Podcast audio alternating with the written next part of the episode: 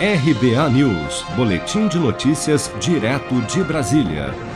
A partir da última sexta-feira, 1 de outubro, os consumidores de baixa renda poderão ter a energia elétrica cortada ou interrompida se não pagarem a conta de luz. O corte por falta de pagamento havia sido suspenso pela ANEEL, Agência Nacional de Energia Elétrica, desde abril do ano passado, em razão da pandemia de Covid-19.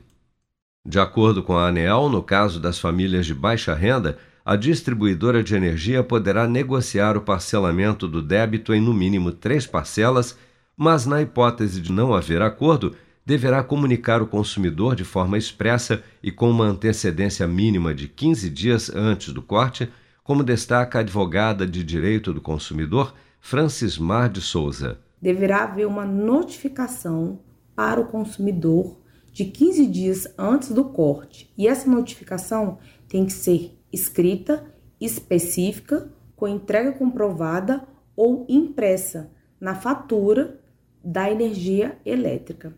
Entre abril e julho de 2020, a suspensão do corte de energia por falta de pagamento chegou a beneficiar todas as unidades residenciais do país e não apenas as mais pobres.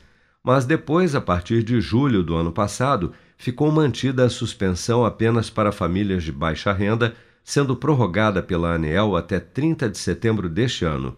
Segundo a agência reguladora, não há previsão de um novo adiamento da suspensão do corte por falta de pagamento para famílias carentes inscritas na tarifa social de energia.